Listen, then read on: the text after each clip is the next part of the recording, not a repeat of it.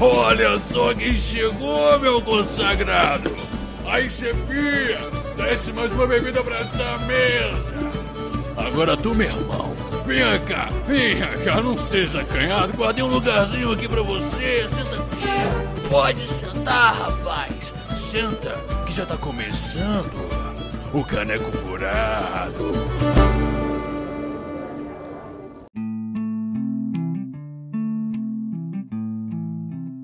Fala, meus consagrados, sejam bem-vindos a mais um episódio do Caneco Furado. E hoje eu tenho aqui à minha direita um convidado muito especial, nosso querido Didi. Olá, pessoas, como é que vocês estão? E à minha esquerda, eu tenho aquele que corta cabelo no apocalipse, o grandíssimo Andrews. Fala, galera! Vamos queimar esse anel hoje, hein? Hoje nós vamos falar sobre Senhor dos Anéis. Mas primeiro, vamos para os e-mails. Ah, Dudu, eu acabei de vir do celeiro, cara. E você viu a vaca correio? O quê? Vaca correio? Não.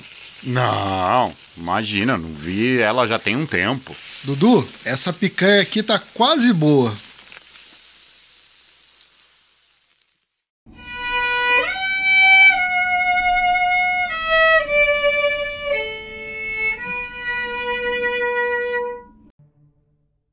Então, Dudu, como é que a gente pode transportar Senhor dos Anéis para o universo RPGístico sem avacalhar o nosso, a obra do nosso querido Tolkien? Olha, eu acho que Senhor dos Anéis é uma obra que, ao mesmo tempo que ela é fácil de se jogar, porque todo mundo tem na cabeça as imagens, Uhum. o que significa, ela também é uma obra muito fácil de você cagar tudo, porque Nossa. se você perder a mão, putz, vai degringolar. Vira Shadow of Mordor. Sim, Nossa sim. senhora, cara. Eu acho, que, não- eu acho que, é, que é pior, porque a capacidade do ser humano de estragar o universo é. São proporções incalculáveis de dar merda. Eu É te verdade. colocaria nesse ponto. É verdade. Sim. E eu acho que o importante é você entender qual é a vibe e os jogadores também têm que entender qual que é a vibe, principalmente se eles estão acostumados a jogar medieval fantástico, estilo D&D. Porque, por exemplo, com a minha party, quando a gente tava jogando D&D, pô, eu só jogava de bandido, aquele lovable scoundrel, saca? Tipo, o cara que ele é um filho da puta, mas ele tem o coração no lugar certo. então, no Senhor dos Anéis, esse personagem ele não funciona. Você tem que jogar com personagens heróicos que estão ali dispostos a fazer coisas heróicas, que todos eles são leais e bons ou perto disso. Dudu, você colocou num ponto aqui, cara, que é o espectro desse universo. é Como que ele trata o bem e o mal. E Senhor dos Anéis é totalmente maniqueísta. Tudo é exorbitado pelos polos. Tanto que aquilo que é belo é, é- é refletido à luz, é bom. E tudo aquilo que é feio vem para a escuridão, é a- amorfo. E, e é, uma, é uma estética que, in- inclusive, os filmes conseguiram traduzir muito bem. Sim. E eu acho que, bem falando em filmes, uma dica que eu tenho pra você fazer a ambientação ficar legal é você botar a trilha sonora dos filmes. Cara, só isso já te coloca, você, você- você se transporta. É verdade. É um negócio assim impressionante. É uma coisa que eu acho que ficou no nosso nosso sentimental mesmo, né? Na na nossa memória afetiva, essa é a palavra que eu queria usar. Porque eu assisti Senhor dos Anéis, gente, eu devia ser um molecote. Eu devia ter lá por volta dos 13 anos, quando eu vi a- pela Era primeira menos, vez. Diego. Que eu tinha, eu tinha isso. Não, porque eu- eu não vi no cinema, Dudu. Ah, Eu não vi Senhor pô, dos Anéis no cinema, eu vi no, Ah, no Senhor tá. dos Anéis no DVD. Ah. Caraca. Então, aí então sim. você é um jovem mancebo. Eu Sim, sou. Didi, ah, é, assim, obrigado, cara. eu só já tinha-. Eu já tinha meus 15 anos. Eu assisti é, no eu cinema. Eu acho que eu tinha. no- ó, o primeiro filme, se eu não me engano, eu acho que eu tinha 13 pra 14 anos. No segundo ali eu tava 15 pra 16, que eu acho que era mais ou menos dois anos entre um e outro, ou um ano. né? Não, é um ano. Foi, Um ano, né? Foi um ano. Então foi Uhum. 14, 15. 14, 15 e 16, que eu me lembro. Cara, foi a mesma Lembro pegada que eles bem. fizeram boas, com o Boas Hobbit, lembranças cara. eu tenho dessa época. Ah, não tinha que se preocupar. conhecendo o Dudu, Eu acho que foi ali que começou a dar os rolês errados. que nada, que nada. Não, não, foi não, foi não. É porque na época eu jogava Ultima Online e tinha uma galera que jogava no Age of Wars. Que a gente sempre saía, assistia os filmes do Senhor dos Anéis, dava rolê e tal. De qualquer forma, não fugindo tanto da pauta assim, eu acho que uma coisa que é icônica de, de Senhor dos Anéis é Nova Zelândia. É o cenário, Sim. são os, os lugares fantásticos e também o detalhe. E isso eu acho que vai ser o mais difícil de a gente conseguir adaptar para mesa de RPG, porque nenhum de nós é o Tolkien, né? Sim, e você tem que tomar muito cuidado, né? Porque para você poder dar aquele feeling do Senhor dos Anéis, você precisa descrever bem os lugares, você precisa ser capaz de colocar eles para dentro daquela região onde estão chegando, descrever como é que é a vegetação, as pessoas, o clima, mas se você fizer demais, os jogadores podem começar a dormir, perder a atenção. É isso é complicado. Gente, imagina alguém descrevendo o seguinte: o caminho dele serpenteou pelo fundo da depressão. Deu volta no verde sopé de uma colina íngreme, entrando em outro vale mais fundo e mais largo. E passou sobre encostas de mais um novo de seus flancos lisos, ascendendo a novos cumes e baixando em novos vales. Não havia árvores nem águas visíveis. Era uma região de capim e relva curta e elástica, silenciosa, exceto pelo sussurro do ar sobre as bordas da paisagem e por gritos altos e solitários de estranhas aves. Isso aqui eu, eu tirei justamente do da Sociedade do Anel, cara. Quando o Frodo... Olha, você é aquela pessoa que se prepara, viu? É, é um orgulho. Não. É um orgulho. É um orgulho. Não, cara, eu peguei assim, cara, eu preciso descrever como Tolkien descreveria. Então, nada mais justo de pegar um, um trecho do livro e ler em voz alta. E existe Sim. uma poesia, uma poesia, nossa, eu não sei de onde surgiu isso. Existe uma poesia na forma que o Tolkien trata o world building dele. E Sim. quando você. Ah, a Terra-média é um personagem, né? A Terra-média é, é, o personagem, principal. Nossa, cara, é isso exatamente. A Terra-média é um personagem, faz parte daquela história. E falando em personagem, eu acho que um dos elementos que você precisa tomar bastante cuidado e se esforçar para fazer, que é até uma coisa que eu percebi que eu pequei muito quando eu fiz a one shot de Senhor dos Anéis, é de dar nuance nos personagens. Você precisa deixar cada um deles ser, ser único. Uhum. Por exemplo, você faz uma vozinha, faz um, um, negócio diferente, muda o jeito de falar, tenta mudar o trejeito, pra você ficar ficar facilmente identificável os personagens. E uma outra coisa também que é característico desse universo do canção.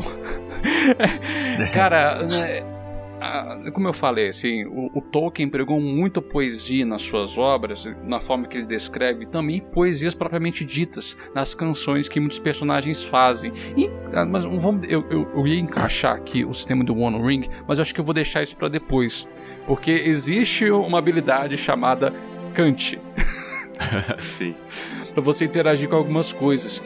E será que a gente começa a falar sobre Tom Bombadil ou a gente ignora? Ah. então, né? Como é que era? Como é que era? Chegou assim com é. o pé no peito, né? Como é que era? Bela Neneca, feliz. Putz, eu vim aqui com forma de protesto, sim, estou invadindo Opa. a gravação para dizer que não falem de Bombadil, seus putos, senão eu vou, vou fazer esse, esse negócio cair, seja como for. Beijo. Na verdade, eu tenho. Eu, vamos deixar esse protesto do Talisson aqui, mas vamos sim falar de Tom Bombadil, porque eu acredito que o Tom Bombadil tem uma função na história, que é introduzir o Frodo né, para o um mundo real. É onde ele tem o conhecimento para libertar o Pippin, o Merry da, da, das árvores que estavam engolindo eles. E ele representa o conhecimento fora do condado. É uma coisa muito artística e por isso que muita gente acha amorosa, mas esse é o estilo do Tolkien, né? É, se você não tá querendo uma descrição, um aprofundamento em algo que depois talvez não tenha relevância, você tá indo no lugar errado. É. E eu acho que isso que o Diego falou é muito importante. Por exemplo, ele não só chegou e explicou de uma forma expositiva e simples, ele criou um personagem para trazer aquilo de uma outra forma. É que você então, falou, Dudu, de nuance do personagem. Exato no Senhor dos Anéis você vai precisar trazer aquele personagem que vai falar de um jeito diferente, que vai cantar, que vai fazer aquilo e você tem que incentivar os seus jogadores a fazer o mesmo. Uhum. Eu não, lembro realmente. que quando eu estava jogando, eu tinha um personagem lá que era o Derufin, que ele era um ranger tal. E aí, qual que era o negócio dele? Ele era um ranger sério, caçador de monstros e nananã tal, protetor do norte, mas ele queria ser bardo. Então ele chegava cantando, contando histórias das aventuras do- dos rangers e contando de como é que tava tal coisa e não sei o que e sempre trazia um, um ar. E aí quando ele encontrava uma princesa elfa, ele era todo galante e honrado e tentando proteger e nananã. Então, essas coisas você tem que incentivar, você tem que nutrir e com o tempo eles vão pegar essa veia e aí, cara, quando todo mundo da mesa pegou essa vibe, putz, fica um negócio delicioso de jogar. Mas, Andrew, você queria falar alguma coisa, É, acrescente não, o seu é, ponto de essa, vista. essa questão do, do, do Tom Bombadil é interessante, né? Porque, meu, Senhor dos Anéis tem pouquíssimos personagens irrelevantes. né? E, eu, e eu não colocaria o Tom Bombadil nessa categoria de personagem irrelevante. Porque por mais que ele tenha aparecido só naquele ponto e depois não participa mais da história e tal, ainda assim é um personagem que todo mundo lembra. Exatamente, Sim. cara. Todo É mundo isso lembra, seja pra defender ou pra xingar o Tom Bombadil. Todo mundo fala do Tom Bombadil. Então, é, é, ninguém pode é, é, acusar o Bombadil de ser um personagem esquecível. Né? e eu Jamais. acho que, que Senhor dos Anéis é, é sobre isso, né? É, não faça personagem genérico. Por mais que o conceito dos personagens dos livros seja, né, inicialmente meio genérico, né? Você pega o, o Legolas é o estereótipo do elfo, o Gimli é o estereótipo do anão, num primeiro momento. Uhum. Mas a, a- com o passar da história, com o desenrolar da história, eles se tornam não um estereótipo, mas eles se tornam a representação daquele tipo de, de personagem. Então eles têm a, a- uma, uma carga. É, não, não, não seria o estereótipo, não seria um clichê, mas eles Sim. são a, a, a versão pura, da- é, são a, a, essência. Então Exatamente, Legolas, a quintessência do que é Exatamente. um elfo. o Legolas a é a quinta- essência do elfo, o Gimli é a essência do, do anão, o Aragorn é a essência do Ranger. Cara, o E Aragorn. Então é- acho o Aragorn é o responsável Eu por acho- muita gente eu- jogar de Ranger eu no acho- D&D. Eu acho que o Aragorn, cara, ele é a essência. e pra eu fazer até um- um- um- uma comparação bizonha, mas é como que eu vejo o Aragorn. O Aragorn é o homem ideal. Ele seria, assim como o, o Superman é essa figura para os quadrinhos, Aragorn é a figura masculina fantás- fantástica, de idealização do que deveria ser o homem. Eu, eu vejo isso, Aragorn, pelo, pelo Cara, menos, o pior é que. Ele eu é o primeiro homão da porra. Ele é o Ele é o primeiro homão da porra. É Pois isso é. aí, cara. Eu vi um É, documentário, eu vi um documentário que tava falando que é, não seria ele, o, não seria o Viggo Mortensen a ser o, o- a interpretar o, o Aragorn, né? Seria um outro cara que total, ator, o ator que fez o Lestat no Rainha dos Condenados. Nossa, ator, cara. ator totalmente Sim. esquecível. Ator totalmente esquecível. E aí deu ruim, já tava iniciando a produção, iniciando as filmagens e o. O. Caralho, me fugiu o nome do, do produtor do filme, do diretor. Ah, O o, Peter Jackson. Peter Jackson. Aí o Peter Jackson virou e falou: Não, manda esse cara embora. E aí chamaram o Viggo Mortensen. Meu, quando eles viram o cara, tipo, Não. o cara cavalgava, o cara era um Ranger. O Viggo Mortensen é um Ranger. Não, o cara é foda. O cara é quebrou o pé. O quebrou o pé Exatamente. chutando o elmo Chutando um elmo do Uruk-hai, cara. e, co- e colocou isso na atuação, velho. Pois é. Pois E é. isso me lembra uma coisa que é importante pra dar o tom de Senhor dos Anéis: menos combate e mais viagem. Nossa.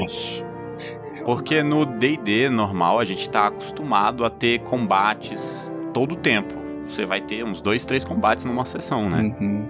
Mas no Senhor dos Anéis você tem que ter uma construção de uma viagem. Talvez você possa ter até aqueles inimigos já aparecendo aqui e ali, mas você tá construindo aquilo para um grande combate apoteótico, para você fazer aquilo ali não ser um simples combate, ser um duelo de destino, sabe? Um negócio assim que chegou, tudo chegou para aquela conclusão. Então, Perfeitamente, perfeitamente. Senhor dos Anéis e o Hobbit é sobre viagem.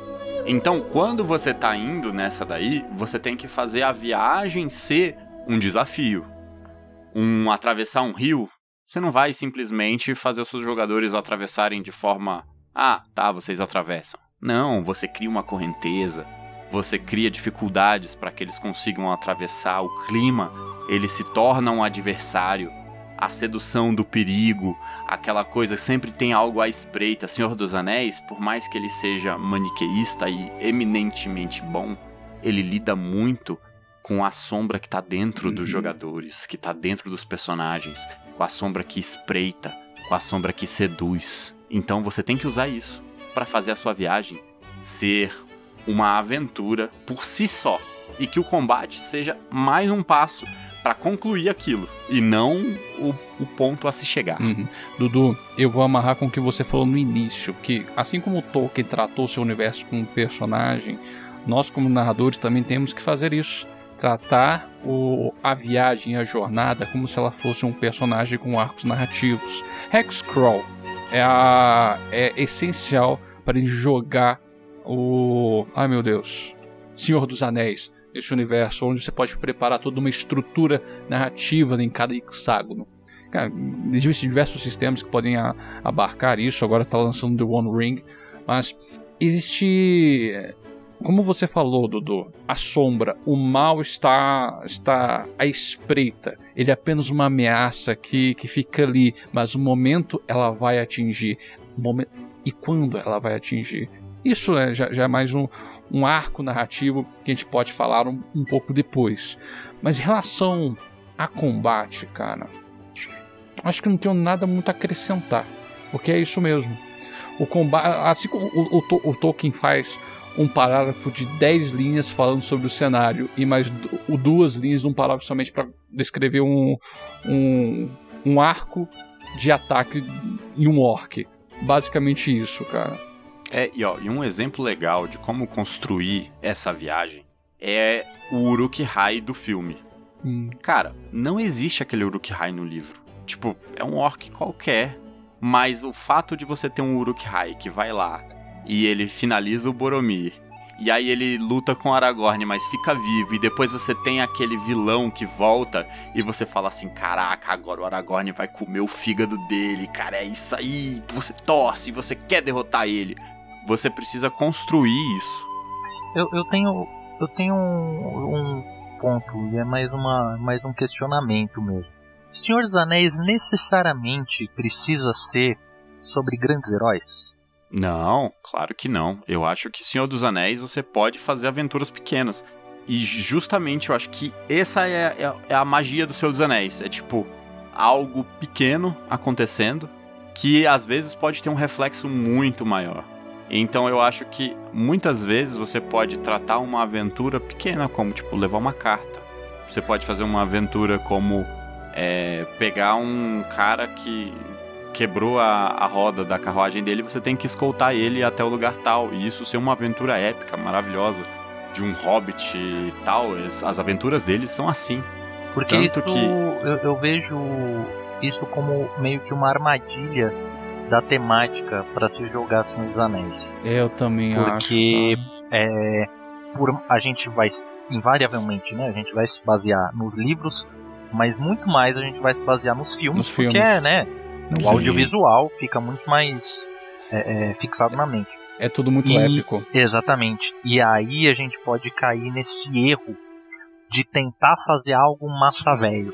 Então, eu ia falar isso. Eu ia falar Dudu quando estava falando, eu ia falar pra você que eu, eu encontro muita dificuldade em, em conseguir fazer um arco narrativo de algo simples. Porque tudo é muito fantástico, cara. Tudo, to, todo lugar que você vai virar nesse cenário, você vai ter um pedaço de lore pra explorar, sabe? E, e por influência do- dos filmes também, cara, é, eu, eu- dá pra fazer, mas eu encontro dificuldades.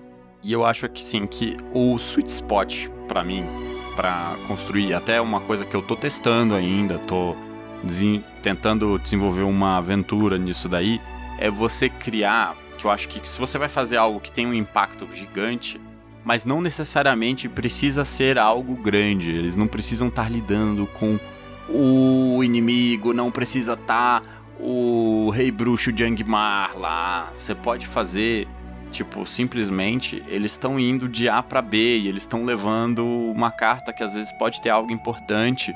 E como o mundo é perigoso, acaba que isso fica sendo uma aventura extremamente perigosa. Eles podem perder amigos no caminho. E é aquela coisa que eu acho que a principal coisa para tornar essa aventura incrível é você sempre ter a sombra espreitando, ter aquela mecânica de shadow, que eu acho que é uma das coisas que diferencia o Senhor dos Anéis é você ter aquela coisa dos seus demônios interiores te Uhum. atrapalhando no meio do caminho. É igual o. o- É você brincar com a moralidade É, a mesmo. corrupção. Jogar, É, jogar situações ali, dependendo da forma como o, jo- o jogador reagir, para qual vertente moral ele pende, ele, ele pode ser recompensado, ele- ou a, a sombra né, vai, vai começar a tecer uma, uma influência ali. Mas como é que a gente pode abordar isso? Porque aí que encontra também um pouco de dificuldade em relação a esse universo, porque nós temos o anel. Isso é muito evidente, Sim. que o anel corrompe.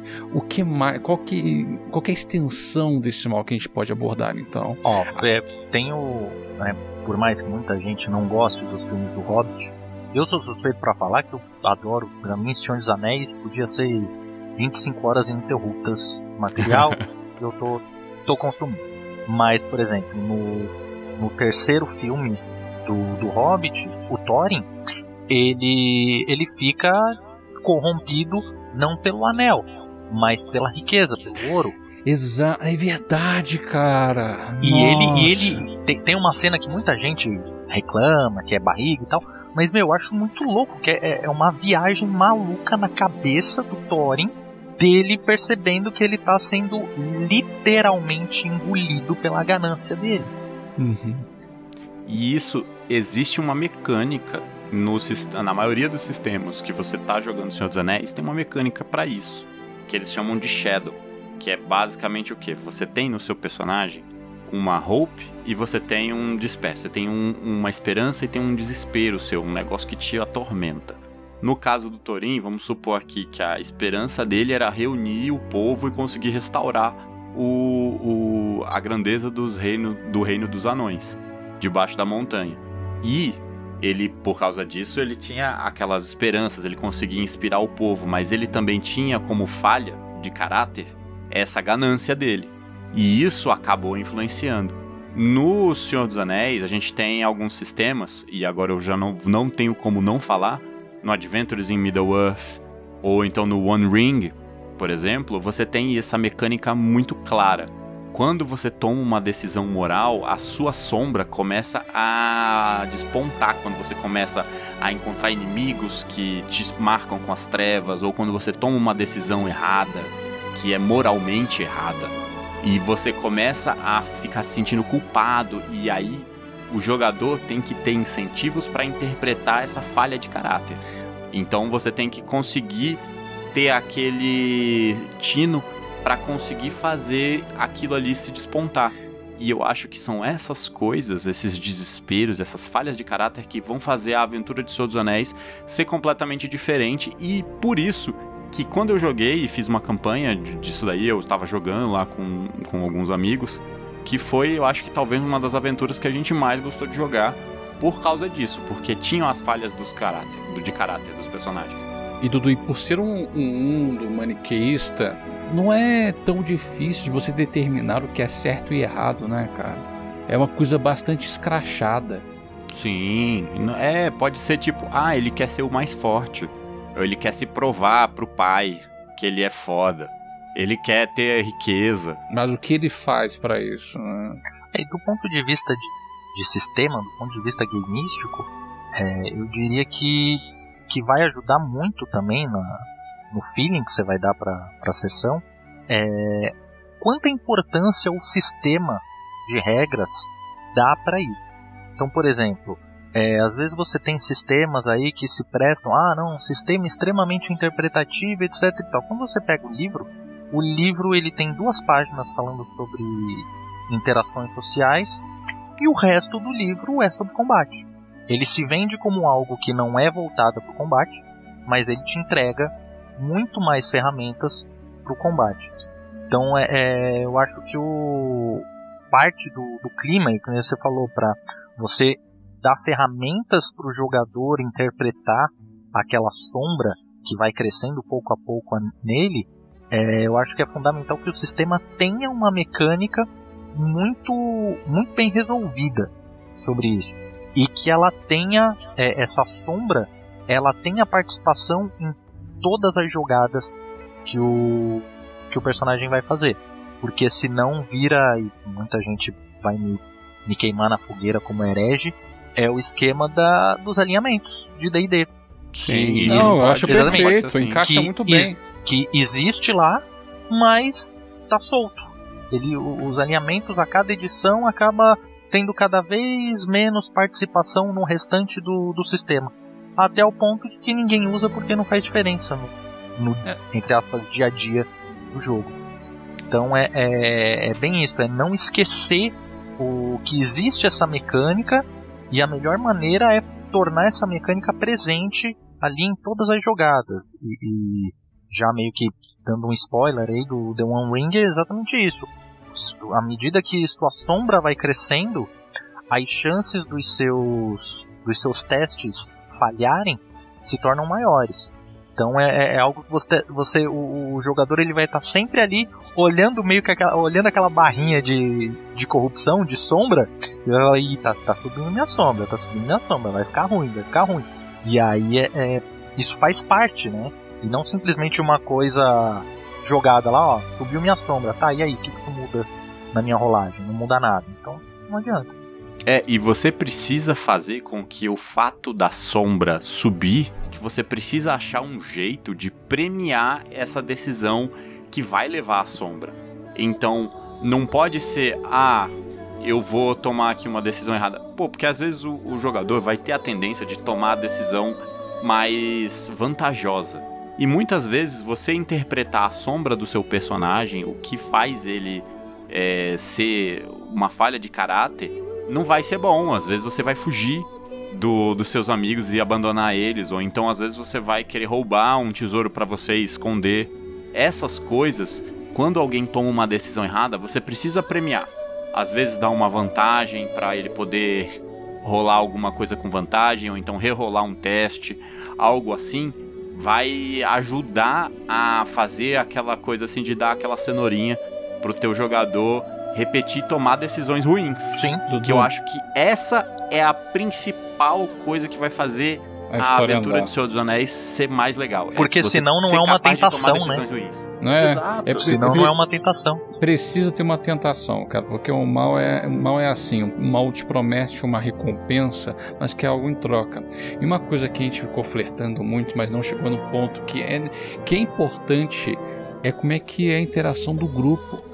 Ah, sim. Os, as agendas dos personagens, alguns podem ter a, o mesmo pensamento de ir de um ponto A para um ponto B, fazer uma, uma questão, mas normalmente o que nós temos é que são pessoas diferentes indo para o, o mesmo objetivo, mas com pensamentos diferentes. E uma hora ou outra isso vai entrar na, na história. Assim como Boromir que tentou roubar o anel do Frodo na Sociedade do Anel em dado Sim. momento. E ele fez isso, tecnicamente, com é, é, cheio das boas intenções. Né? Ele queria levar a arma, usar a arma do inimigo contra o inimigo. É, inclusive lá o Shadow of War, lá o Shadow of Mordor, lá é basicamente você tá jogando ali com o Boromir, né? Exatamente. É, é o Boromir isso. que deu certo, né? Será que deu certo mesmo? Porque, meu Deus do céu, será cara. que não? e o, o negócio é você fazer com que essa sombra e a interação entre os personagens seja importante. Porque, por exemplo, no Senhor dos Anéis, o mais legal para mim é que os, os, jogadores, os personagens, eles não sejam os caras heróis, não seja o Aragorn. Você Sim. é o carinha que tava ali fazendo, a, a, capinando um lote lá e de repente chegou uma aventura ali e falou assim: e aí, vamos? E o próprio Aragorn, ele não é apresentado como o herói. ele é apresentado como um mendigo que tá a Embri, entendeu? Então, porque no, no- pelo menos no, no livro, né, é, ele é passo largo até um bom tempo. Uhum. Deu muito tempo depois que alguém chama ele de, Ala- de Aragorn. Você fala, carai, quem era Aragorn? Era agora, filho de Aratorn. É, sabe? Tipo, então é, é, é bem isso. É aquele negócio. É, é o herói, mas não é o herói de armadura reluzente. É o herói dentro de você. É, é o herói que tá negando a sua natureza. Porque Exatamente. ele tem medo da própria sombra, ele não quer ser tentado assim como um antepassado dele foi tentado pelo Pois anel. é. Ainda sobre a questão das interações, é, é, a, a interação do, do, do Boromir, né, naquele final, que ele tenta roubar o anel do, do Frodo, eu acho que aquilo ali seria o, o ápice O ápice da, da, corrupção. corrupção. Uhum. É, Mas não necessariamente sobre corrupção, mas ainda em interações entre personagens. Por exemplo, a discordância do Gimli e do, do Gandalf sobre qual caminho tomar para atravessar a- a- as montanhas. O Gandalf quer ir por Caradras e o Gimli fica lá enchendo o saco. Não, vamos por Moria, vamos por Moria. Ele, não, não quero ir pra Moria. Vamos por Moria, vamos por Moria. Então essas discordâncias, depois o Gandalf discutindo com, com o Pippin, coitado. É, e uma das coisas que é legal você colocar é já pré-estabelecer, antes de começar a jogar, uma história entre os personagens. Não Sim. precisam ser entre todos, mas você precisa ter um ponto onde você tem um personagem que confia no outro e um que você não confia. E por quê? Porque isso vai dar o, o charme, né? Na verdade, vai dar o sentido deles estarem juntos. Exatamente. Sim. e dá uma diretriz pro jogador interpretar melhor. Entendeu? Então é, pô, é, é pra, pra não ser simplesmente aquele negócio, não, eu vou tratar bem o personagem de fulano porque eu gosto de fulano. Fulano é meu amigo. Cicrano não é tão meu amigo, então eu vou pegar no pé do personagem dele. Tá, mas por quê? Você precisa ter um, um motivo. Seu personagem precisa ter um motivo, precisa ter uma história. E mais do que isso, eu acho que essas interações elas precisam ser incentivadas é, não só porque todo mundo ganha com, a- com as interações, porque o jogo fica mais divertido, mas para aqueles personagens mais para aqueles jogadores, aliás, mais mercenários, é, essa interação ela precisa ter alguma recompensa para o jogador. Sim. Precisa, e eu acho que é importante você tentar colocar uma vantagem. Tem que ter alguma coisa, nem que seja algo que ele possa se aproveitar depois, ou então isso dali contar como um ponto de É experiência. Essas coisas assim são necessárias para você incentivar os jogadores a interpretar. É você E- brincar com a motivação deles, doutor. Sim, você precisa ser o Sauron, você precisa seduzir. O Sauron ele não vai chegar de armadura dando porrada Pois em todo é. mundo falando assim: "Ah, faz isso". Não, ele vai chegar lá todo bonitinho, de Senhor dos Presentes, Exatamente. te falando: "Ah, não, você tinha que fazer tal coisa porque você é foda". Faz isso aqui e tal. Premie as decisões dos seus jogadores, essas interações. Façam eles conseguirem conquistar coisas. Por exemplo, ele tem um, um personagem que tem alguma herança dos Woodmen lá. Então, pô, faz ele achar um arco. E esse arco, por conta dessas decisões que ele tomou, ele leva pra aquela quest desse arco. E ele tem uma vantagem por isso. E dá um poder pra ele. Porque o legal do Senhor dos Anéis é que a magia ela é sutil. Uhum. Então você vai colocar aquela coisa assim. É uma mística que você vai colocando aos poucos, sabe? Você vai introduzindo aos pouquinhos aquela magia, você vai dando uma vantagem, você aumenta um mais um ali, você dá uma sensação de que ele tá progredindo e tá ficando mais forte. Quanto mais forte, maior a corrupção. Esse que é o, o que vai dar o- a sensação diferente. É a sensação de Senhor dos Anéis, cara. Porque o, o mal tá presente. O mal não, não tá tão aparente na jornada, mas ele está presente, sabe? Está ali. Sim, surdina. e você precisa. E eu acho que é importante, principalmente quando você joga Senhor dos Anéis. Por exemplo, Adventures in Middle-earth, o One Ring, ele se passa sempre entre o Hobbit e a, Uhum, o- a Sociedade do Anel. Aquela Então, que é mais ou menos Nas uns Lacunas. 90 anos, né? 90 anos, eu acho que é 90 anos. É, é, mas é um período de É. tempo razoável. É, eu- eu acho que é Tipo- 50, eu acho que não chega a 90 não. Na verdade, é, é um período de tempo bom, né? É assim, tem, tem o primeiro aniversário do Bilbo. Do Bilbo não, do Frodo.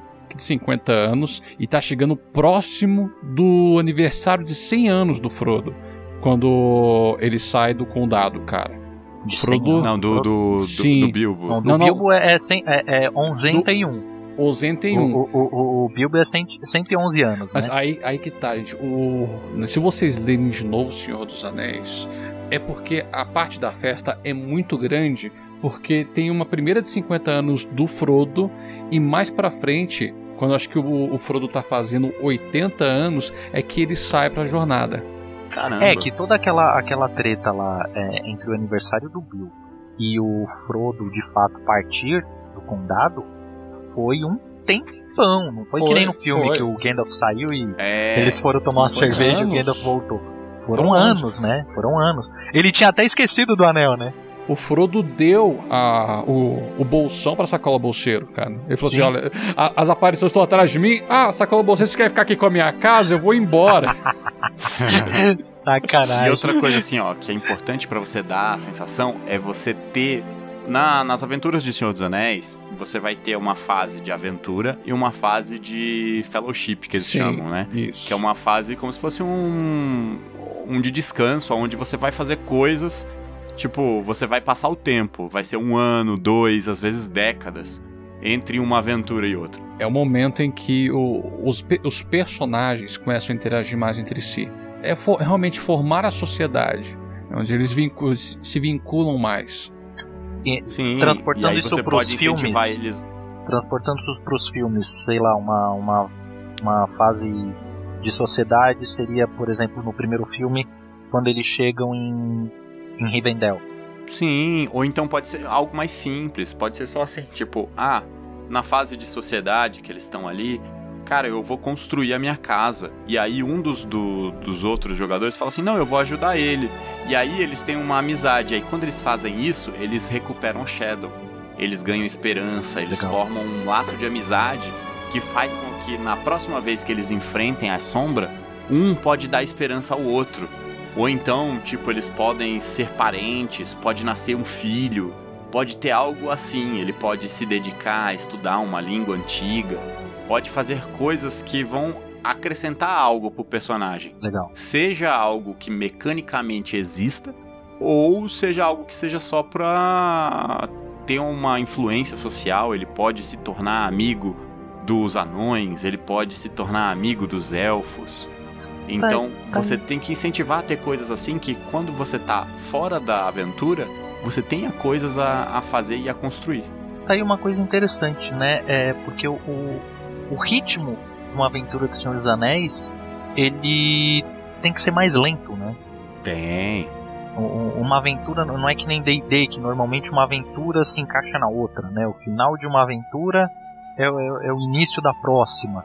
E Uhum. tem pouquíssimo tempo ali de, de intervalo. O Senhor dos Anéis, esse ritmo é mais é mais cadenciado, né? Um ritmo mais lento. É, tipo, se você for pegar o Gandalf, enquanto ele viu o anel na mão do Bilbo, e até ele descobrir que aquele anel era o um anel, pô, nisso Foi daí deve ter tempo. ido, sei lá, uns 50 anos. Pois é. Foi muito Então tempo. você tem que ter essas coisas em mente. É legal você ter os personagens. Por exemplo, se jogar com personagens humanos é muito legal, porque aí você vai ter aquele seu personagem. Você vai fazer uma aventura. Você vai voltar de várias aventuras com ele, ele vai ficar velho. E aí ele não vai mais poder se, se aventurar, ele já vai estar velho. Sim. E aí você vai passar a, a tocha pro filho. Ou então Cara, é pro, legal. sei lá, um outro personagem que se você quiser. É legal isso. Isso vai te dando uma sensação de progresso. Porque apesar de você criar um personagem novo, a história daquele seu personagem anterior continua e ela Isso. influencia as coisas que vão acontecer. Cara, é que seu personagem começa a pertencer a esse universo. Isso é muito Sim. legal. Aí, é, usando como gancho e pertencer ao universo, uma coisa que a gente só citou, né, que a magia é, é, em Senhor dos Anéis ela é sutil. E uma coisa que o Shadow of Mordor, né, é, teve uma, uma parte que foi muito subestimada, foi justamente a construção de artefatos, de itens Sim. mágicos. Então, um item mágico, ao contrário de D&D, o item mágico não necessariamente é uma é uma arma, um item que foi feito para ser imbuído com magia. No Senhor dos Anéis, isso no, no- nos livros tem muito disso. As armas têm história. Então, por exemplo, você Sim. tem a Glandring, você tem a, a, a espada do que o Thorin encontra lá junto com a Glandring. A Orcrist, né? Isso. São, elas não foram feitas pra ter magia, não foram feitas pra ser um item mágico. Mas a história, né, tudo que aquelas, tudo que aquelas espadas, tudo que aqueles itens já passaram ao longo de eras, torna aquela aquele item imbuído de magia, da magia que tá ali Seu dispersa no significado. mundo, exatamente. É, e no, tipo, no Shadow dos Anéis, você não vai ter uma espada de fogo que lança raio pela Exatamente. bunda, entendeu? Ó, no Shadow of Mordor, você vai construir. E é uma coisa que o Shadow of War tipo, cagou. Né? Mas no, no primeiro jogo, você tem as suas três armas. Você não muda de arma. Você tem o seu arco, você tem a sua espada e você tem a sua adaga. Que essa adaga, na verdade, é uma espada quebrada. Quebrada. Uhum. E aí, essa- essas Do armas. filho dele, né? Exatamente. Essas armas vão ficando mais poderosas à medida em que você realiza feitos com essas armas. Sim. E aí você E vai criando a lenda exemplo, dessas armas. Você tem que, por exemplo, você não vai colocar que aquela espada dá um mais 5, dá um mais não sei o que. Isso é sem graça pro Senhor dos Anéis.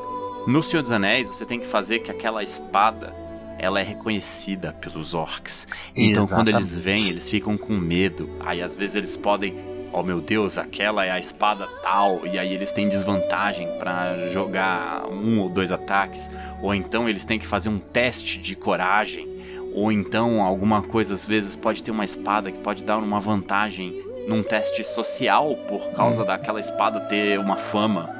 Você precisa criar situações onde a magia seja perceptível, mas não visível. Acho que esse é Isso. o principal. Isso é muito Senhor dos Anéis. A magia é sutil, exa- exatamente. Não Você existe, não vai uma bola de fogo. exa- não existe uma uma uma distinção exata do que, putz, isso é magia. Às vezes é Sim, simplesmente não- uma não tem. inspiração.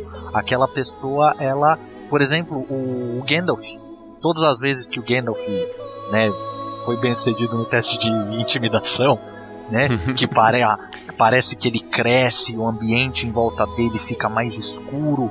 Aquilo ali pode ser interpretado como magia, Inclusive, Ou deixa simplesmente- eu acrescentar aqui. É, ó, isso aí você me levantou um ponto muito bom. Se você for pegar os, os três anéis dos elfos, você tem o anel do Elrond, que é o anel do vento, o anel da água, que é o da Galadriel, e o anel do fogo, que está com o Gandalf. Sim. E o anel do fogo, o poder dele, não é fazer o Gandalf soltar uma bola de fogo com 50 D6 de dano. Não, ele aquece o coração das pessoas e incentiva a chama da justiça queimar de dentro delas. A Então chama ele de Anor. inspira o povo. É uma magia mais sutil. Exatamente. Você tem que tentar se inspirar nisso daí pra conseguir dar o feeling. Que eu acho que é isso que vai fazer a diferença pra você se sentir dentro da Terra-média. O próprio anel, né? O próprio Sim. anel. Por que, que o anel é tão poderoso? Por que, que a galera considera o anel tão poderoso? Sendo que meu, deixa o maluco invisível. E aí? Qual, qual poder é. né, que, que, que o anel tem? Mas ele tem. Ele representa, fala, putz, esse anel aqui tem a essência de todo o mal. Ninguém sabe, ninguém faz a menor ideia de como vai usar aquela merda contra o Sauron. Mas todo mundo Pois quer. é, o anel ele vai seduzir o povo, ele vai Exatamente. fazer as pessoas te seguirem, te admirarem. Você vai ser amado, você vai ser temido por Exatamente. causa dele. Esse que é o, o negócio. Muitas vezes, por exemplo, na, a gente teve a aventura agora de one shot de Senhor dos Anéis no Adventures in Middle-earth. Eles encontraram no final da aventura, a, a missão deles era ir lá e buscar um cetro, que é o cetro que representa a, a, a, casa que cuida da Estrada do Norte. É isso, é um símbolo de poder. O poder mágico dele, que ele tem um poder mágico, ele é um item feito pelos anões, é que ele abre um caminho por dentro das minas, ele abre caminhos por de dentro das montanhas, onde tem caminhos anões, eles abrem aqueles caminhos. Por exemplo, ele seria uma chave para abrir o caminho de Moria, por exemplo, ele poderia fazer isso. E é isso, o poder dele é esse.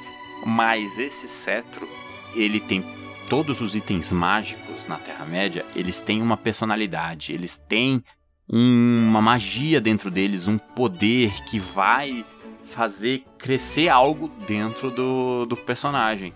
Seja pro bom ou pro mal. E às vezes ele pode começar como algo bom e se tornar algo mal.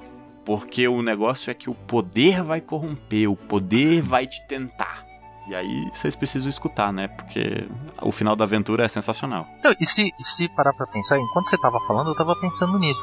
Pega no, no Senhor dos Anéis, é, todos os personagens que estão em alguma posição de poder, à exceção do Elrond, todos são retratados como corrompidos em algum grau. Sim. Então você pega o Denethor, é, Até a totalmente. própria Galadriel. cara. Exatamente, a Galadriel ela tá ali naquele tipo, vai não vai, ela tá ali no, no, no fio da espada. Sim. Ela se testa, ela se testa. Você pode ver também, ó, até o, o próprio Elrond. E você vê que ele tá naquela que ele não. Ele, ele tá numa posição em que ele, ao mesmo tempo, quer ter agência, mas ele sente numa posição que ele não pode fazer. Sim. Todos eles, o Gandalf é um também que ele não quer nem chegar perto do anel, Pois cara. é. Não quer nem olhar pra ele. E o Elrond, o Elrond ele, ele, ele, tem aquele negócio, né? eu, eu já me envolvi demais e deu merda quando eu me envolvi. Exatamente. Ele, ele já pensa assim, cara, eu já fiz, foi demais que eu salvei aqui, ó, o Aragorn, tá aqui, ó, morando na minha casa aqui desde que ele era criança. Eu tô poupando aqui essa linhagem, mas, mano, olha a confusão que isso tá dando. Tá é. trazendo o inimigo aqui pra olhar pra cá. Porque esse é uma das outras coisas, você se esconder do inimigo Sim. você ter caminhos secretos, você ter algo que te esconde, algo que te faz sempre tenha é, quando você tiver inimigos em seus anéis, faça inimigos que não dá pra derrotar eles simplesmente de chegar e dar porrada. Você tem que ser inteligente. Você tem que usar algo mais. Pra, pra, pra rolar, pra rodar Senhor dos Anéis, você tem que se desintoxicar do, da temática D&D. Da temática, Sim. da temática fantasia medieval, massa velho padrão. Tem que E não me entenda desintoxicar. errado, cara. Você pode ter uma aventura extremamente massa velho, mas a vibe é diferente. Exatamente. Porque o massa velho não vai ser o mesmo. A temática, Diga a temática tem que ser diferente. Eu acho que você tem que abraçar o seu lado romântico quando estiver preparando uma sessão de Senhor dos Anéis, cara. Totalmente. Boa, Totalmente. É isso. É, é, é você deixar. Porque a gente tá embarcando muito agora na seara do sentimento também. É, Sabe? eu- um dos itens que eu, por exemplo, quando eu joguei, o meu personagem, o Derufim, ele ganhou um, um item lá da Princesa Elfa lá que brilhava. A Nimue, que era não sei o que, estrela do não sei o que lá, o nome dela. Aí, cara, ele ganhou um fio de cabelo dela. Esse fio de cabelo fazia nada. Mas ele brilhava no escuro. Teve uma hora lá que ele tava com aquele fiozinho de cabelo lá preso ali no, no potinho, no pescoço, e de repente brilhou no escuro e deu. aí ele se lembrou dela e teve esperança de que ele já conseguiu fazer um. superar um desafio. Então isso fez a diferença porque ele, o que, que aconteceu? Ele teve uma vantagem pra rolar um, sobre a Shadow, ele teve alguma coisa assim. Então, coisas pequenas fazem a diferença. Eu acho que esse é o, o, o charme Senhor dos Anéis. É, É, coisas certeza. pequenas. A frase é. do Gandalf, né? Eu acho que é no, no, no, no primeiro ou no segundo Hobbit que ele fala isso pro, pro Bilbo, né? Ele fala, Sim. ou, ou será Senhor dos Anéis? Enfim, não, não lembro. Eu lembro da frase que ele, que ele fala, né? A diferença entre ele e o Saruman. O Saruman acha que a guerra, a guerra contra o mal vai ser vencida por grandes heróis e grandes armas. Já ele acredita que o mal ele se mantém pequeno quando as pessoas simples seguem suas vidas fazendo o bem, fazendo aquelas pequenas aquele, aqueles pequenos atos de bondade no dia a dia. Nas palavras do Gandalf. Eu descobri que são as pequenas ações cotidianas das pessoas comuns que mantêm a escuridão distante. É isso aí. Pequenos gestos de gentileza e amor. Por isso que o Gandalf era tão fascinado com o condado, cara. Sim. A paz do condado. Era um mundo to- totalmente à parte da Terra-média. E tinha a erva dos hobbits também. né?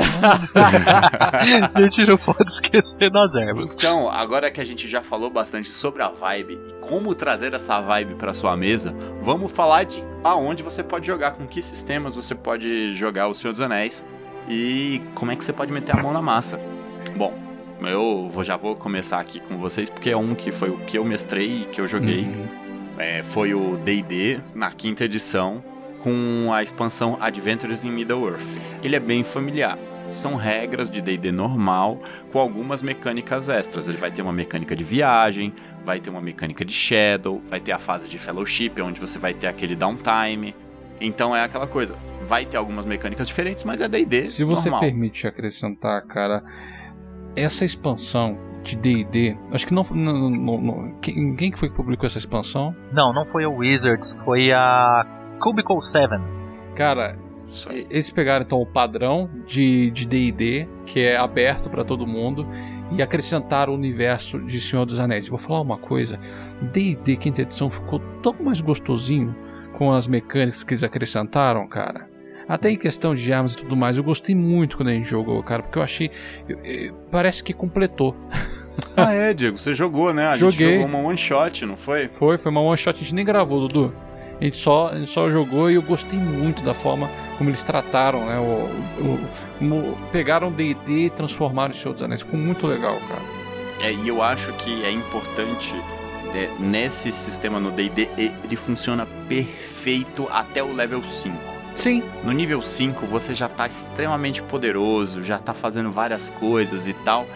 E aí eu acho que acaba que perde um pouco do, da- do clima, saca? Quando você começa a escalar o poder. Isso, isso eu diria que é mais um defeito do D&D Uhum. do que da do suplemento, do que da adaptação.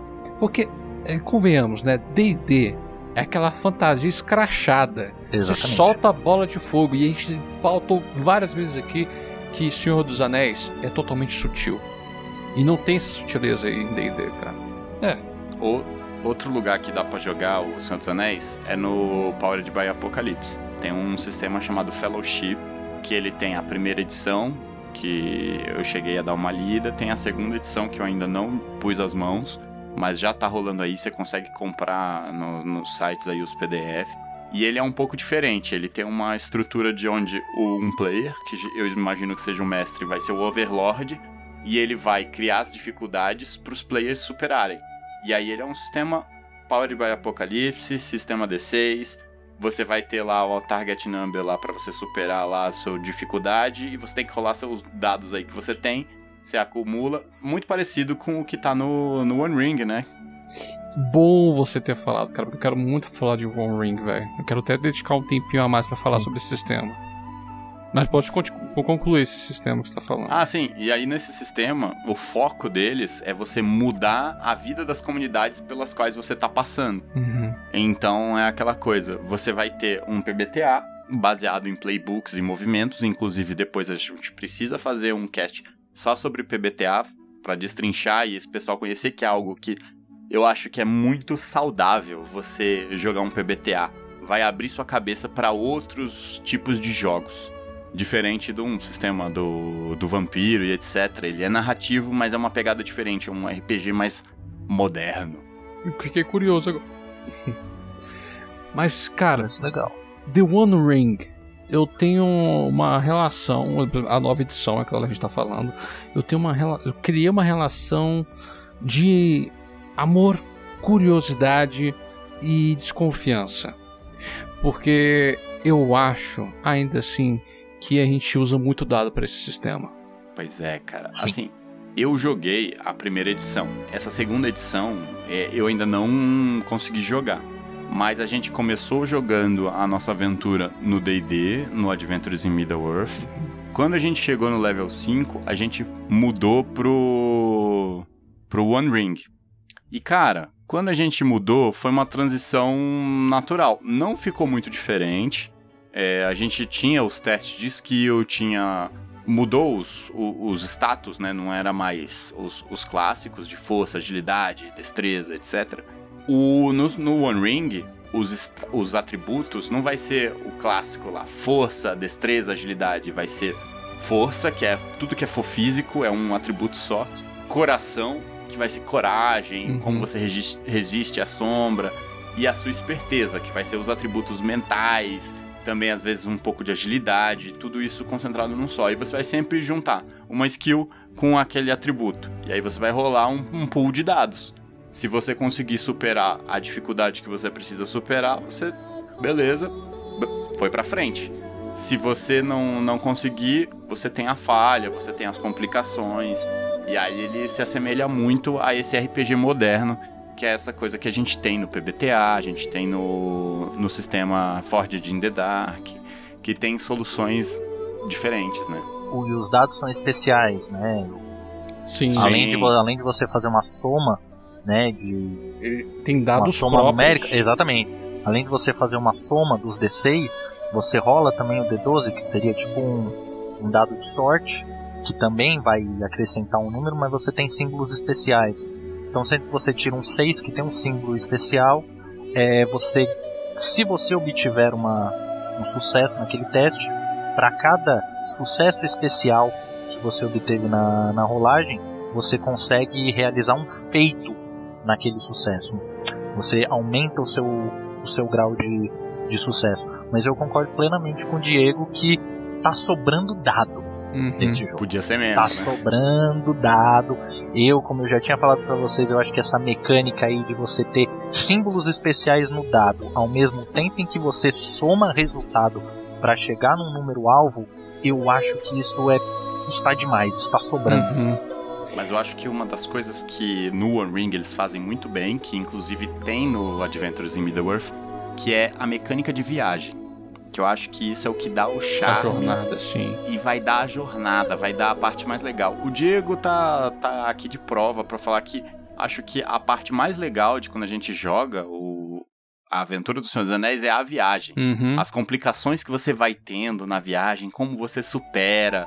Se eu não me engano, acho que foi no. Ô, Diego, foi no de vocês que quando eu mestrei que vocês quase morreram pro, pro rio, não foi? Foi, foi quase. A gente foram, fomos atacar. no- apa- apareceu um bando de canibais na beira do rio. Meu personagem não sabia que eram canibais e chamou eles.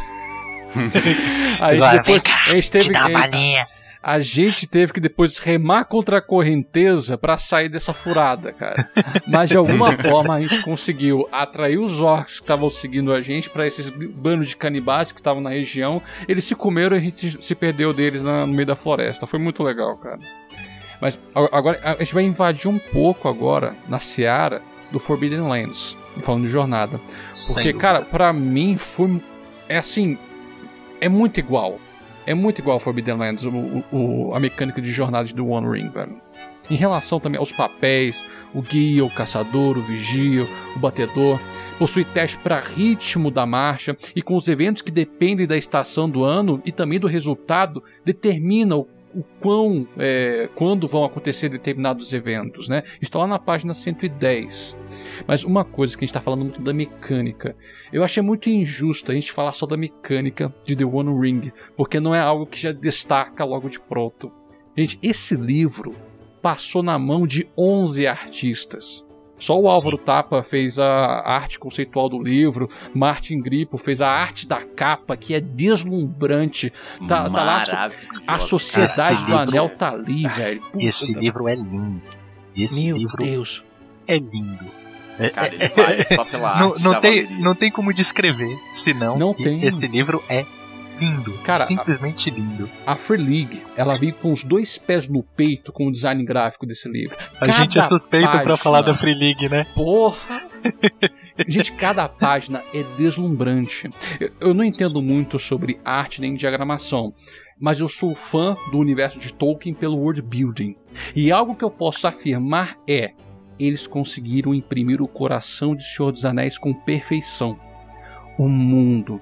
E se vocês me permitirem, vou ligar aqui meu, meu modo nerd para poder falar algumas coisinhas fora da pauta. As artes capitulares do livro me chamaram muita atenção por remeter ao movimento intelectual e artístico do romanticismo germânico, lá do início do século XIX. Para quem não sabe, esse Realmente. movimento buscava reconectar a humanidade no sentimento e espiritualidade. E os artistas desse movimento expressavam uma ideia de em pinturas paisagísticas, buscando o sublime. É o conceito do que é iluminado e belo. E esse conceito eles enxergaram na própria natureza. Eu posso estar falando borracha agora, mas acredito que a arte que compõe a, a- as informações do livro, que não estão, fora dos capítulos, fazem uma mescla com o que seria o estilo de mão livre junto com a paisagem. E é claro que também tem os desenhos a lápis. Isso dá um sentimento que a gente está lendo o livro vermelho do Bilbo. Sim. Toda, toda a produção gráfica do livro dá essa impressão. É, ao contrário, né, eu estou comparando aqui os, as duas edições. Né? A, a primeira edição do The One Ring, ela é visualmente ela é muito pesada. Uhum. Ela tem muita informação, muito bloco de texto. Já essa nova, essa segunda edição, é, é um docinho para os olhos, sabe? Porque Entendi. ela tem, ela tem todos os detalhes e, e, de fato é como se tivesse você tivesse lendo um livro mesmo escrito na, na Terra Média. E as artes, Nossa. as artes são e elas Gente, se, o que a gente tava comentando antes do cast, as artes, sem ser as, as introdutórias de capítulos, elas me lembram muito os créditos finais do Retorno do Rei. Uhum. Que é aquele fundo de pergaminho passando os Nossa. créditos e é, desvanecendo imagens, é, é, gravuras a lápis mesmo. Cara, é, isso, isso é, é lindo. As, as imagens elas não têm moldura, elas simplesmente se são mesclam. desenhos, sim, É, sim. cara, é demais. É Andrew, demais. Sem Tem falar uma- que o cuidado que eles tiveram com as bordas, cara, eu Nossa, acho que Sim, é um sim. negócio à parte. Sim. Porque eles fazem uma mescla entre um marrom e um vermelho, com detalhes ali que você parece que você tá pegando um livro que foi feito à mão, cara. Exatamente. Parece que o cara foi lá e desenhou aquilo ali. Contrataram um milhão de monges copistas, monge, né? Exatamente. Monges copistas, cara. Gente, eu quero chamar a atenção para vocês, lá na página 145, no, no capítulo do Mestre do Saber, tem uma imagem que retrata os nove reis, homens que tornaram o espectro de Sauron. Ah, Ela é sim, maravilhosa, Mano, cara. peraí que eu acabei de perceber um detalhe, cara. Nossa, explodiu a cabeça agora. Ainda falando dessa da, da- das bordas das páginas. Se você prestar atenção, essas gravuras nas bordas das páginas, elas mudam de detalhe de Uhum. acordo com o capítulo. Nossa. Ah, a sim, borda nossa, que coisa vermelha, maravilhosa, a borda vermelha em cima muda e a gravura que tem nas laterais das páginas também mudam, mas assim, é como se fosse a mesma imagem, a mesma gravura, mas com detalhezinhos diferentes que remetem ao assunto do capítulo. Nossa, os caras, olha, Pensaram muito parabéns. bem, velho. Estão de parabéns, tão de parabéns, cara. Gente, sem falar que eu acho também que tá tudo assim, bem organizado esse livro. Eu achei ele organizado, bonito, espaçado, não é aquela Sim. coisa assim que.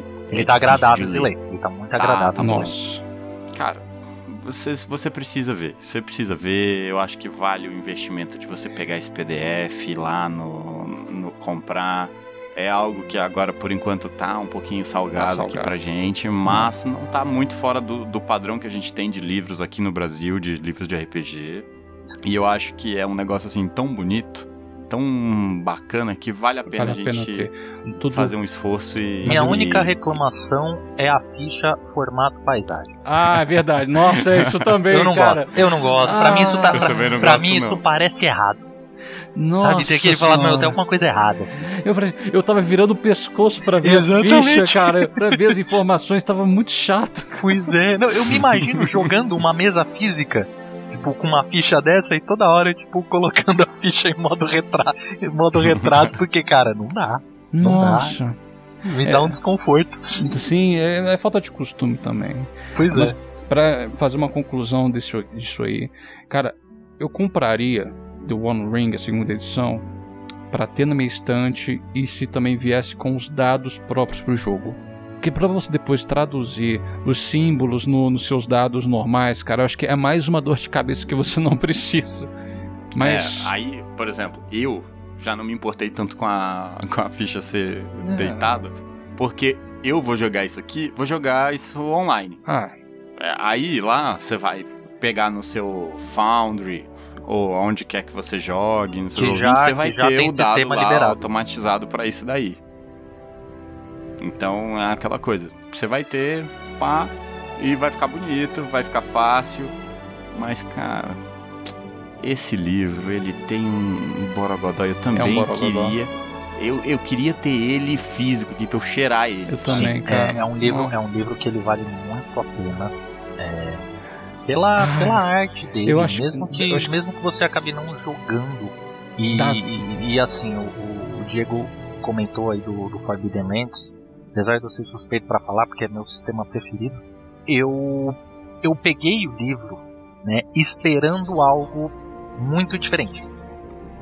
E Também. o que eu encontrei em termos de regras foram soluções muito similares às soluções de regras do Forbidden Lands e com complicações que eu julguei desnecessária. Porque a, a Free League ela tem meio que o sistema padrão dos jogos dela, que é o Year Zero. E, e é um sistema que ele, ele é muito modular, ele é muito adaptável para tudo, né? Para Alien, para Medieval, que é o Forbidden Lands, para várias coisas. E eu realmente, quando eu né, vi a notícia de que sairia uma segunda edição do The One Ring publicado pela Free League, eu falei, meu, eles vão fazer um sistema de Senhor dos Anéis com a Year Zero. E não, não foi, eles né, tem muita coisa similar, mas tem umas coisas assim que, que, que me incomodam. Então isso foi meio que. Agora a League tem dois, duas publicações que fogem daquele, daquele sistema padrão que eles usam, né? Que é o Simbarum e agora o, o, Show o The Anéis. One Ring. One Exatamente. Ring. Pois é, eu que tenho testado muitos sistemas novos, eu tenho gostado muito, a gente tem jogado muito PBTA, tem jogado Forged in the Dark e outros sistemas assim diferentes lá, o Cortex e mais outros aí. Cara, eu achei como o Andrews, eu concordo que tem muitas coisas que são muito acertadas, tem soluções que são comuns a vários RPGs desses mais contemporâneos, mais recentes, que são extremamente elegantes, mas eu acho que tem horas que tem dado demais e coisa demais que não tem necessidade. Uhum. Não, não, não precisa. Principalmente eu acho que no combate, eu acho que dá uma travada legal, assim, e às vezes a gente tem um problema, assim, igual quando você tem um D&D de nível alto, que eu acho que ele dá uma diminuída no ritmo, assim, forte, e isso acaba te prejudicando o andamento da aventura. É como se Ainda mais fosse que um o combate sub- não é o, o principal aqui, né? É como se fosse um subsistema, né? Que eles encaixaram naquela mecânica, mas não encaixou direitinho e fica uma coisa meio distoante, não é? Sim, sim. É essa essa sensação que eu tenho em... É a sensação que eu tenho, por exemplo, da- das regras de magia no D&D. Eu acho que as regras de magia no D&D não tem nada a ver com o resto da- da- das regras de D&D. Principalmente com a quinta edição. né, Exatamente. Sabe? E, e, Pô, eu. É complicado, que eu vejo. Eu, eu lendo o, o livro, né? O The One Ring, eu lendo e pensando, falando, tá, mas, poxa vida, eu conseguiria dar esse clima e ter uma solução bem similar rodando no Forbidden Lands. Então, lendo, eu, eu sempre, né, algumas soluções eu falava, tá, poxa vida, mas não que, que tem de diferente aqui, né? O que, que tem de, de tão diferente? E, e meio que deixa um gostinho amargo, né? Porque, poxa vida, Senhor dos Anéis, né? Uhum. Pois é. Agora, uma das coisas que eu devo dizer e que é uma das coisas que eu mais gostei no Adventures in Middle-earth são as campanhas. Cara, as campanhas prontas, ele não tem assim um. Não é como o Dragon Heist, que ele tem um guiazinho passo a passo com todas as etapas, mas ele tem já campanhas pré-definidas que você pode pegar e jogar em qualquer sistema. A real é essa. Você pode jogar em qualquer sistema, no One Ring também, essa mesma campanha, ela, ela transporta pro One Ring também, que o pessoal que fez essas campanhas, eles fizeram tanto pro One Ring quanto pro Adventures in Middle-earth, acho que por isso que eles fizeram nessa coisa mais solta, e vale a pena você conhecer, vale a pena você ter os PDFs, porque são aventuras que você pode se inspirar e utilizar. A gente, inclusive, tira a, a aventura do, do Seus Anéis que nós jogamos, que o Diego jogou, é uma aventura inicial que vem junto com Adventures in Middle-earth. E ela se passa em Mirkwood. E tem várias aventuras em Mirkwood, em Erebor e vários outros lugares da Terra-média. E no One Ring, na segunda edição, a gente tem também livros específicos dos lugares, né? Do condado, de Rivendell.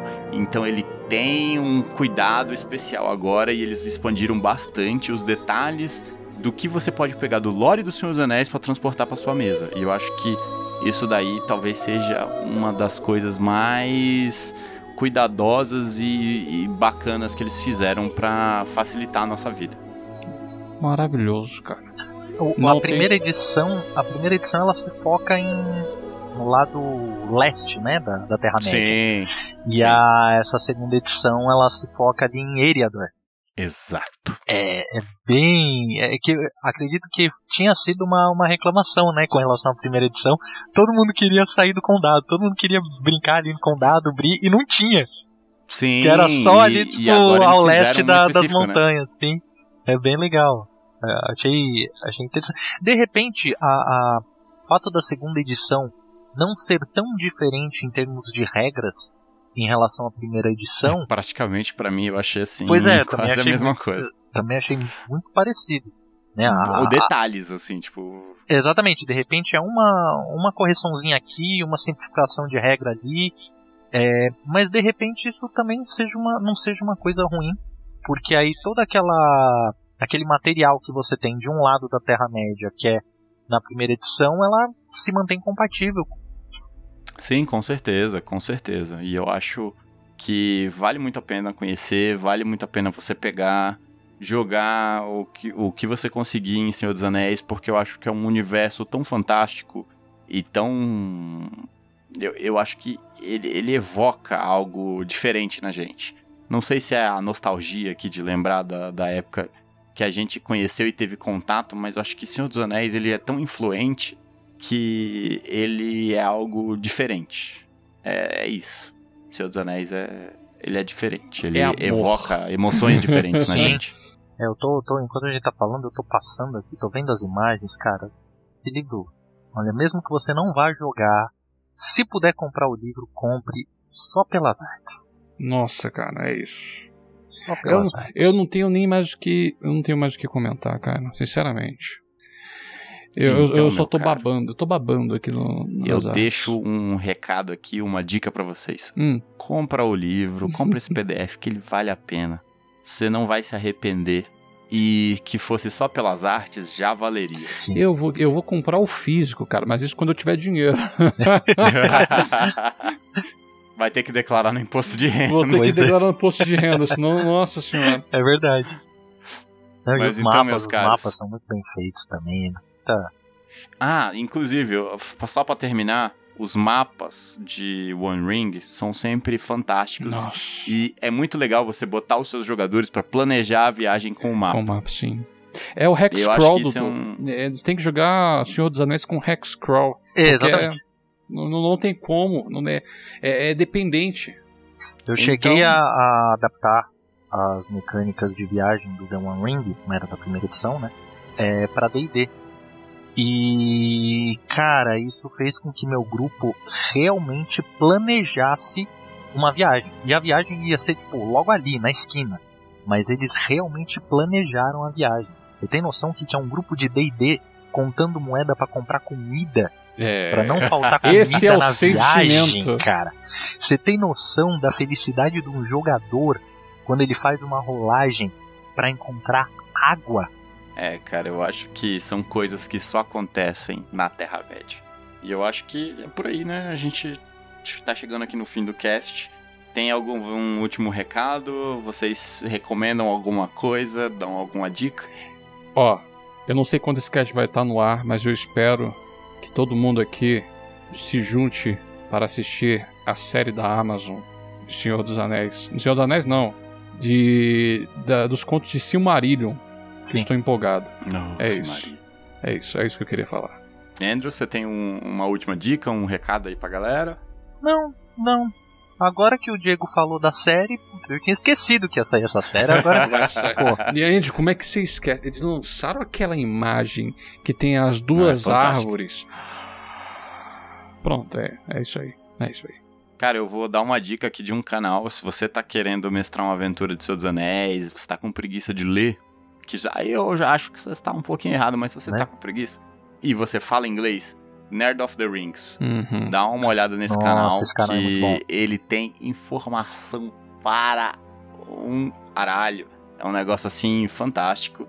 E ele vai facilitar muito a sua vida e vai explicar muitas coisas e fazer apanhados. E o cara faz um trabalho muito bem feito.